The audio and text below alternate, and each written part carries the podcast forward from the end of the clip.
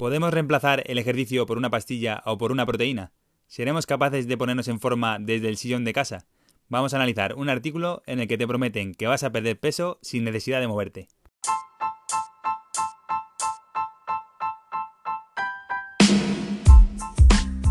Muy buenas Motiver, bienvenido o bienvenida al podcast de Fit Motivus. Nos alegra muchísimo que estés por aquí.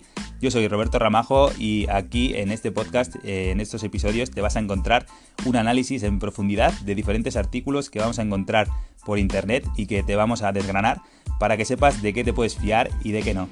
Así que vamos con este análisis del artículo, esperamos que te guste mucho. Si te gusta, eh, agradecemos mucho tus reseñas en iTunes y tus me gustas y comentarios en iBox, Spotify o donde quiera que estés escuchando este podcast. Vamos allá. En el episodio de hoy vamos a analizar dos artículos. El primero de ellos tiene como nombre Adelgazar sin hacer nada, las proteínas que imitan el ejercicio. Nada más leer este artículo, este título, vemos que le vamos a dar muchísima caña, así que vamos a ello.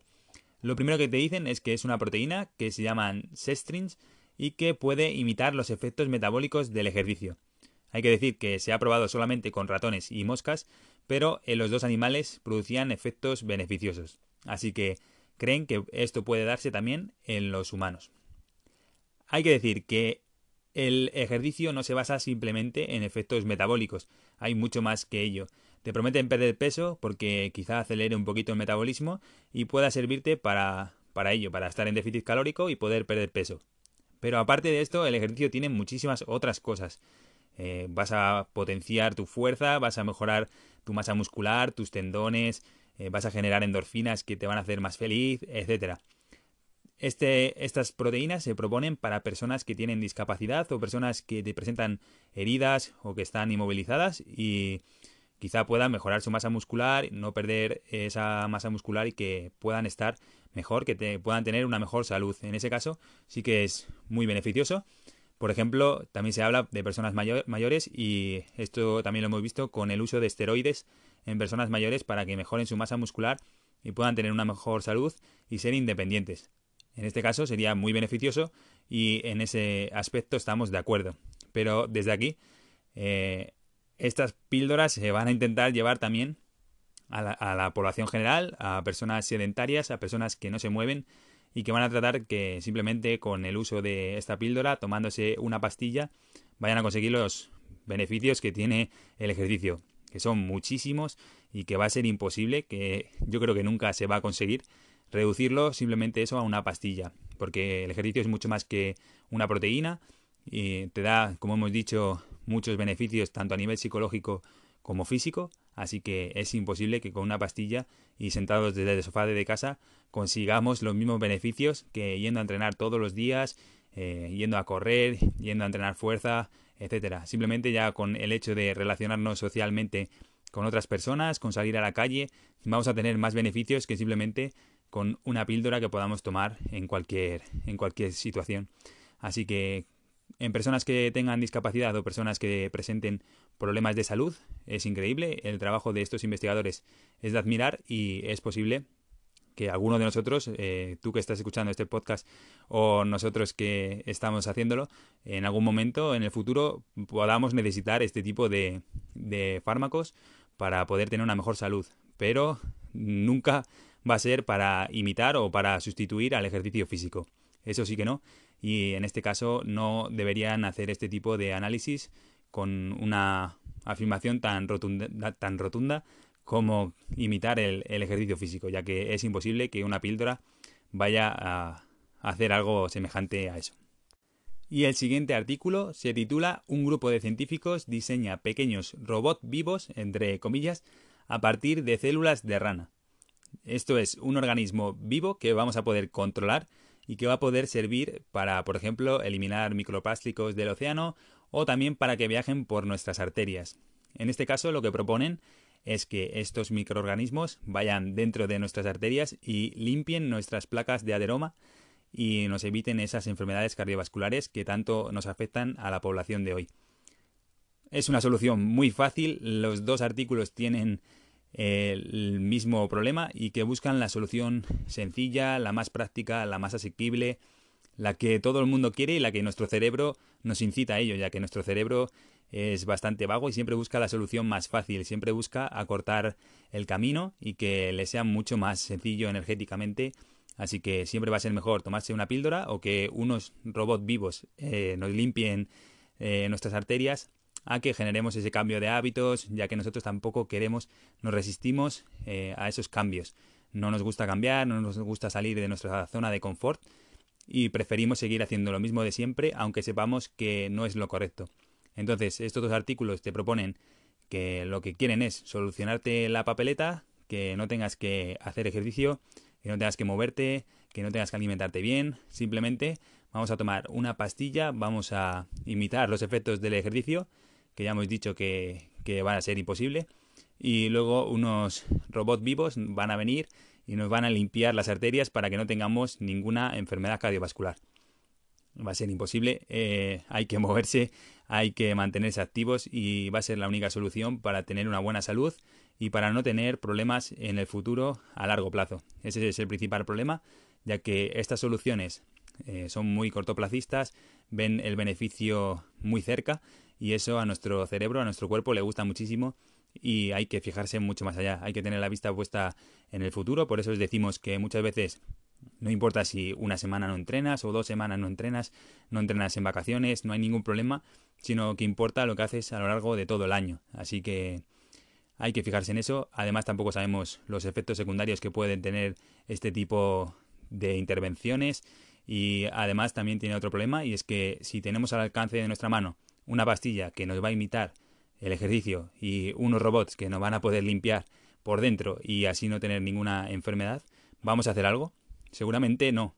Si tú pudieras estar igual de bien, ser saludable, sin hacer nada y sin alimentarte correctamente, pudiendo comer lo que quisieras y estando sentado en casa viendo la televisión o jugando a la videoconsola, pues seguramente lo hicieras, ya que es muy tentador no hacer ejercicio y sobre todo si no te gusta, porque yo, por ejemplo, no podría vivir sin hacer deporte, pero seguramente otra persona sí y se beneficiaría, entre comillas, de este tipo de, de herramientas que no, que no le benefician en absoluto. Así que seguramente si pudieras tomarte esa píldora y que unos médicos pudieran solucionarte el problema, como tenemos, por ejemplo, con las investigaciones que hacen para solucionar problemas cardíacos, que ahora mismo una persona le da un infarto y no va a morir, que antiguo, hace unos años sí que se moriría, pero ahora mismo le pueden poner un stent, un bypass y ya podría seguir viviendo tranquilamente sin ningún tipo de problema. Cada vez vas a tener menos problemas secundarios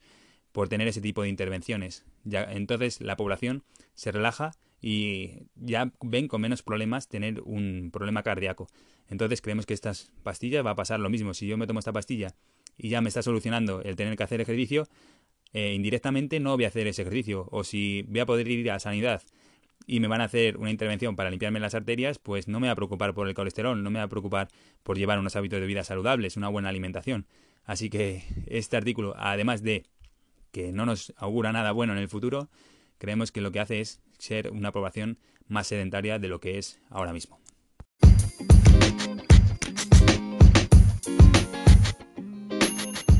Vamos ahora con la sección de preguntas y respuestas.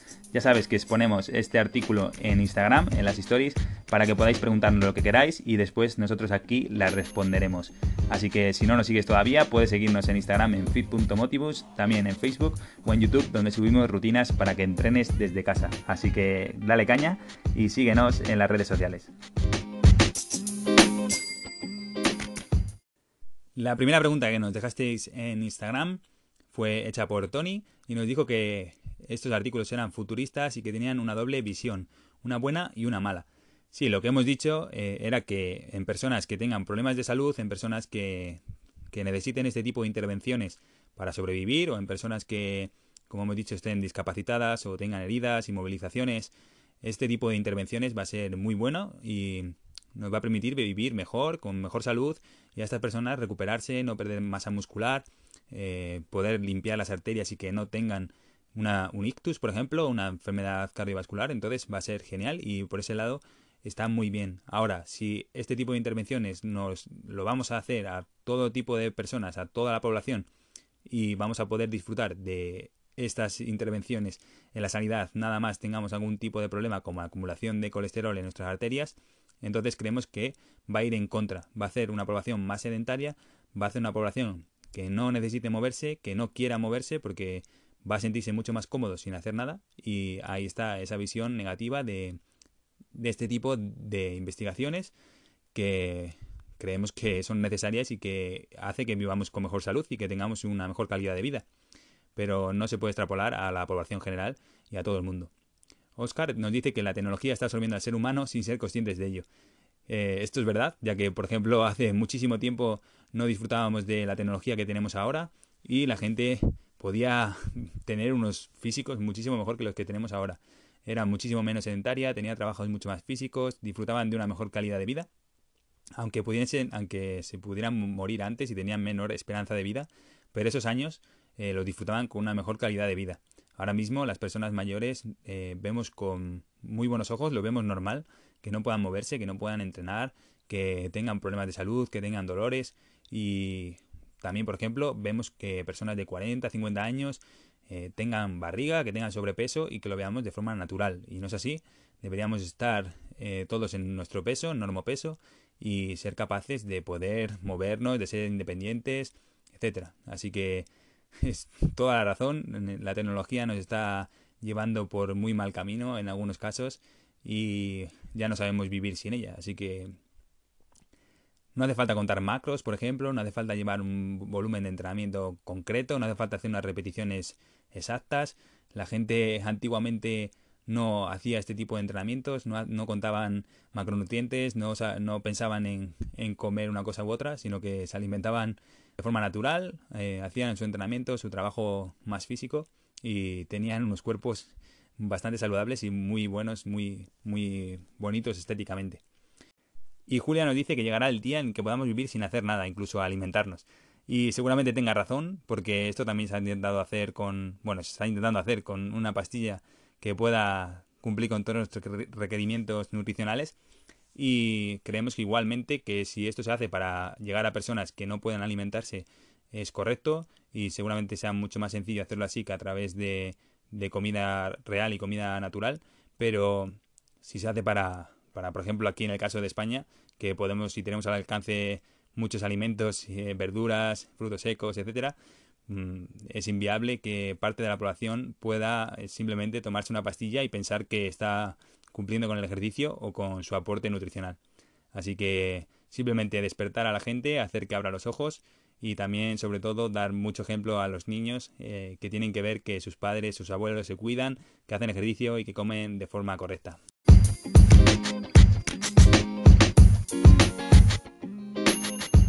A continuación vamos a una sección en la que te vamos a hablar sobre nuestra propia experiencia personal y la de nuestros clientes, ya que sabes que ayudamos a muchas personas a ponerse en forma de manera sencilla, así que si así lo deseas tienes en la descripción de este podcast un acceso a nuestra plataforma de entrenamiento que es completamente gratuita, así que dale mucha caña y vamos a entrenar. En cuanto al tema que hemos tratado en este episodio, se ve muchas veces a las personas que tienen muchas ganas de escoger el camino fácil, el camino sencillo, no querer cambiar de hábitos y procurar hacer lo menos posible, lo menos que puedan, para conseguir los resultados lo antes posible. Muchas personas creen que por hacer un mes de entrenamiento y alimentarse correctamente van a solventar que lleven 20 años haciéndolo de forma inadecuada. Buscamos esa gratificación instantánea, como hemos dicho antes, tenemos una visión cortoplacista y en estos casos hay que tener una visión a largo plazo, pensar siempre en el año, en lo global, en esas enfermedades no transmisibles como puede ser la diabetes tipo 2, el cáncer, la hipertensión, que generan muchísimas muertes a lo largo de, de todo el año. 1,6 millones de muertes se producen gracias al sedentarismo, a no moverse. Más del 50% de la población tiene sobrepeso o obesidad. Incluso también el 10% del gasto sanitario se van dedicados a estas enfermedades que no son transmisibles y que tienen prevención, que es lo peor de todo. Que simplemente si lleváramos una correcta alimentación, si hiciéramos ejercicio físico, si nos moviéramos, si descansáramos correctamente, si no hiciéramos caso de suplementos que nos prometen cosas que, que no tienen lógica, etcétera, esto se podría revertir, tener una población que sea activa, reducir ese gasto sanitario, eh, no tener sobrepeso o obesidad, no verlo con buenos ojos, no ver a personas que no entrenan y pensar que están haciendo lo correcto, no ver a personas que se alimentan de forma incorrecta o esos carros de la compra que podemos ver en el supermercado y verlo de forma natural. Es decir, si estamos viendo a personas que están comprando cosas eh, azucaradas, bollería, refrescos, etcétera, y no pensar que eso es lo correcto, sino pensar que esa es la excepción. Y eso es lo que tenemos que ver y lo que tenemos que corregir.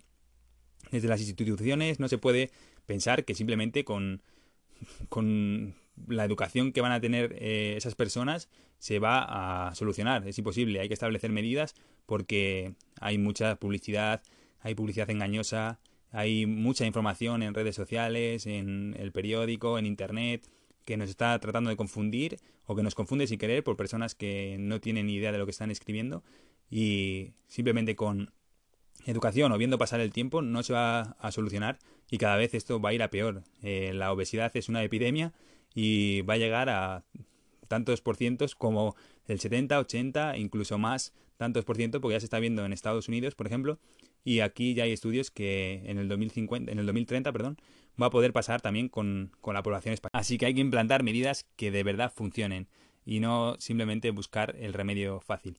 Como dice una buena frase, si el ejercicio se pudiera meter en una píldora sería la más recetada del mundo.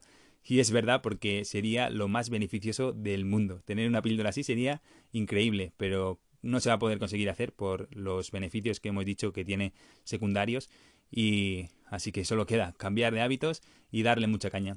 Espero que te haya gustado mucho este episodio del podcast. Decirte que aquí abajo en nuestra descripción, en la descripción de este episodio, vas a tener el acceso a una plataforma de entrenamiento totalmente gratuita.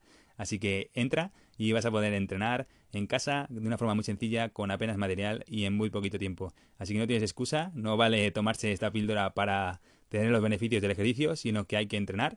Y aquí lo tienes muy fácil, así que entra o simplemente entra en finmotivus.com y allí podrás acceder a esta plataforma de entrenamiento. Ah, muchas gracias por estar escuchándonos Motiver. Deja tu reseña en iTunes, comentarios y un feedback que esperamos que nos pueda ayudar muchísimo. Y nos vemos en el siguiente episodio.